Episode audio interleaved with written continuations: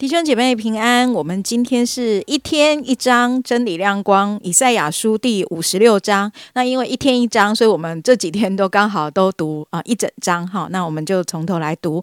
耶和华如此说：你们当守公平，行公义，因我的救恩临近，我的公义将要显现。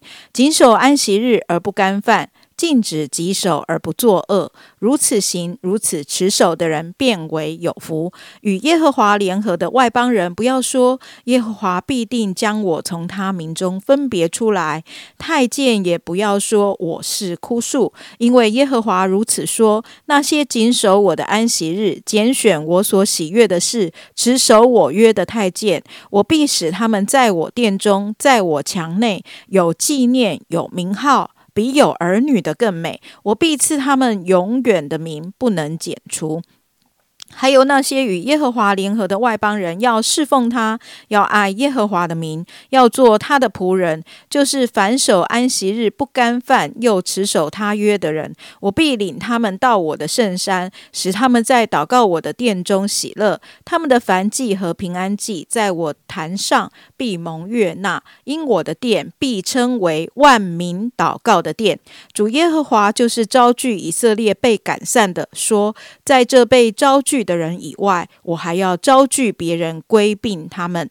田野的猪兽都来吞吃吧，林州的猪兽也要如此。他看守的人是瞎眼的，都没有知识，都是哑巴狗，不能叫唤。但知做梦，躺卧贪睡。这些狗贪食，不知饱足。这些牧人不能明白，个人偏行己路，各从各方求自己的利益。他们说：“来吧，我去拿酒，我们饱饮浓酒。明日必和今日一样，就是宴乐无量极大之日。”嗯。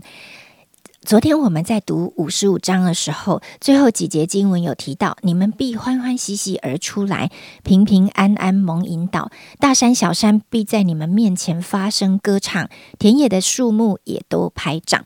神热情的邀请，而且非常欢喜，让这些被掳七十年的以色列百姓能够回归故土，重建家园。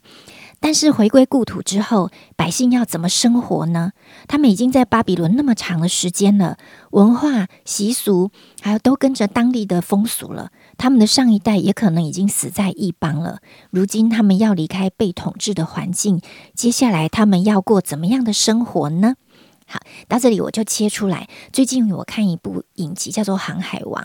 它这个故事背景是描述那个年代有一种很奇怪的伟大志向，就是成为海盗。海盗要干嘛？就是到海上去寻找宝藏。所以那个时候海贼就非常的猖獗，而各种的海贼王都有，就是有声名狼藉的、烧杀掳掠的、十分残忍的，就是海盗船的船长。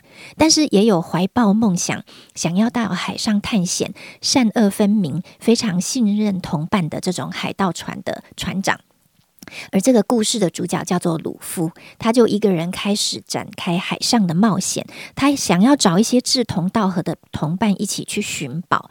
他在海上就从一个很坏的女海盗手中救出一个俘虏。好。那这个俘虏恢复自由了之后，他就跟着鲁夫一起追求梦想。但是这个俘虏得到自由之后，有一天他突然非常困惑的说：“也许我应该继续跟着雅尔丽塔，就是之前把他当奴隶的那个坏的女海盗。”他说：“也许我该继续跟着他。”鲁夫就非常惊讶说：“你怎么会这么想？他囚禁你，他虐待你，诶啊！”而这个俘虏就回答。啊！回答鲁夫说：“但是至少那个时候，我还知道我是谁。”哦，这个对话让我有一个很深的感触。得到自由之后的一个俘虏，当他不知道自己的下一步。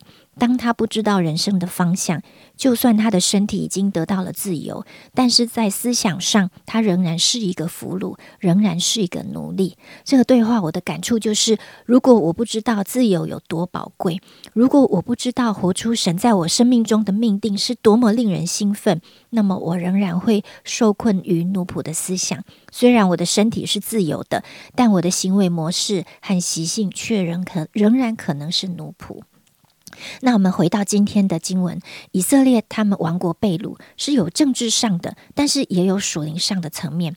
从政治上的角度来看，他们被掳到很远的地方，成为亡国奴，失去了自由跟主权，受到异国的欺压跟歧视。然而在属灵方面也是，他们受到外邦环境的支配跟文化的影响，离神越来越远，没有真实的敬拜跟侍奉。就算有一些宗教活动。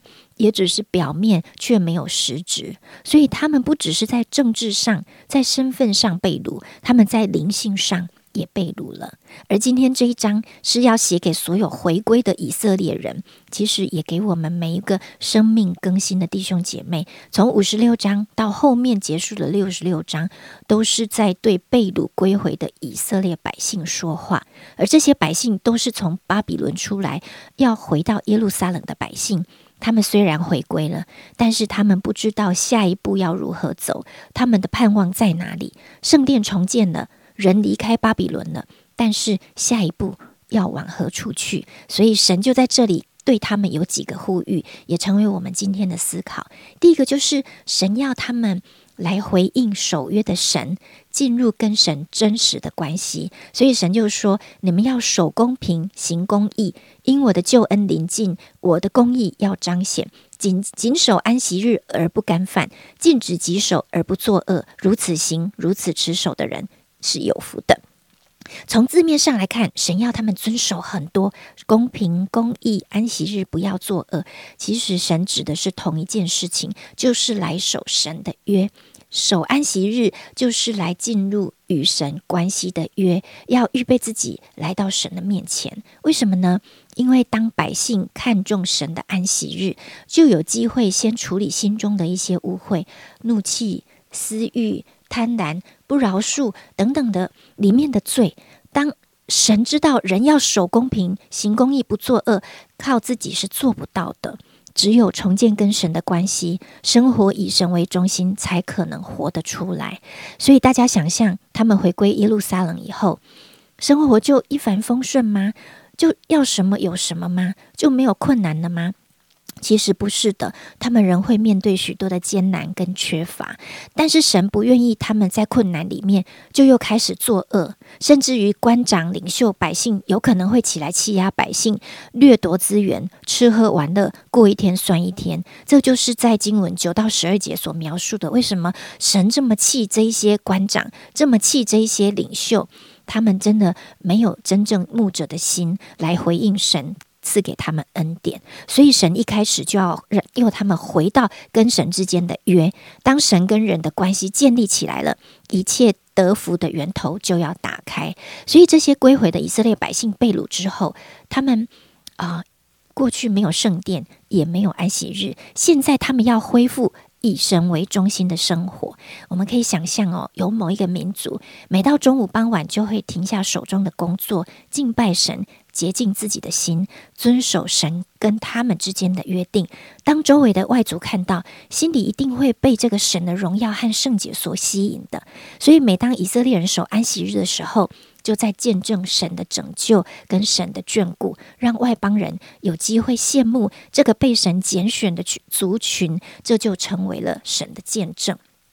所以应用在今天，我们已经成为神儿女的我们，我们是他的后嗣，我们就要过儿女的生活，我们就要过敬拜神的生活。因为越敬拜神，我们就会越像我们所敬拜的神。神把我们藏在基督的爱里，我们是被他保护、被他栽培的。我们不再像过去没有信主的样子，是流浪的孤儿或者是浪子。我们的身份让我们知道我们要怎样。过属神的生活，而后面神也呼吁以色列人要来爱他。不止以色列人爱他，在他们回归的时候，有一些外邦人或者是身份特殊，像太监这样的人，都愿意相信以色列的神。但是当时的以色列百姓不让他们守安息日，而这里的圣经背景是因为在立位记还有生命记的二十二、二十三章有规定，太监不可以进入耶和华的殿。但是来到了以赛亚书，神的拯救已经显。明了是普世性的救恩。所以我们在今天的圣经就看到，神悦纳每一个愿意跟他连接、守他圣约、来到他面前的人。尽管是外邦人，尽管是生命有问题的人，尽管是残缺的人，神都显明他完全接纳的慈爱。神爱人不根据我们的外表、出身或能力，是根据我们是不是愿意跟神联合，是不是愿意来爱他。所以这一点就再次提醒我们：我们拥有神的心跟神的视野，我们活在神的爱里面。我们每一天的生活也从神的爱出发，也从爱神出发，让我们身边的人有机会看见我们爱神。我们也有机会邀请他们来爱神，嗯，所以，我呃，我想，已经他给我们一个很大的提醒，就是这个自由的身份到底可以发挥到什么样的一个地步呢？如果我们呃只是呃信耶稣，可是却没有真实的跟上帝建立一个真正的一个呃。直接往来的关系、亲近的关系，以神为核心、以神为主的一个关系的时候，就会发现我们可能还是在过一个奴仆的生活，可能我们还是用一个旧有的世界的价值观来过我们信仰的生活，甚至把这个世界的价值观带到教会里面来。那这个也是呃。当以色列人他们复呃就是归回之后呢，他们也没有办法呃回到上帝的一个应许当中呃那个真正的一个呃直接的关系的时候呢，他们也就杀了这个什么呃弥赛亚耶稣，然后他们也禁止外邦人呃来到他们的这个殿中，好，因为那个外邦人的院呢就充满了那些鸽子。卖鸽子、卖牛羊的啊，不再被称为万民祷告的殿，而耶稣也因此非常的愤怒的来来责备他们，然后呃推倒那一些呃做买卖的。所以我想，这真的是一个很重要的关键啊！我们的信仰不是一个宗教化的信仰，而是一个真实在里里里面那个世界观都完全从里到外完全被更新的一个改变。而这这样的事情怎么样能够来发生呢？其实还是回到那个最。基础的一个一个一个概念，就是来到神的面前来读他的话语，来到神的面前直接的来领受那个上帝的一个话语，这才是那个最真实，可以帮助我们，好像把那个生命当中那一切呃旧有的价值观，可以慢慢啊靠着圣灵不断的心意更新而变化，不再效法这个世界，而能够。啊，回应神的一个呼召，活出那个上帝喜悦的生命的一个途径。我们一起来来祷告，亲爱的主，我们感谢你，谢谢谢谢主，你的话跟你的灵都可以叫我们得自由，都可以叫我们得生命。主啊，真的巴不得在这几天的一些的醒思当中，主我们透过弥赛亚耶稣基督的救恩，主我们真实的恢复一个跟你完全亲近的关系。主我们不再以别的为我们的生命的主，我们乃是以你为。我们生命的主跟最高的追求，主让我们呃切切的爱慕你，切切的爱慕你的话，切切的爱慕你自己圣灵的浇灌跟更新。谢谢主，祝福我们今天的生活跟工作，充满你自己的启示，充满你自己的同在。奉耶稣基督的名祷告，阿门。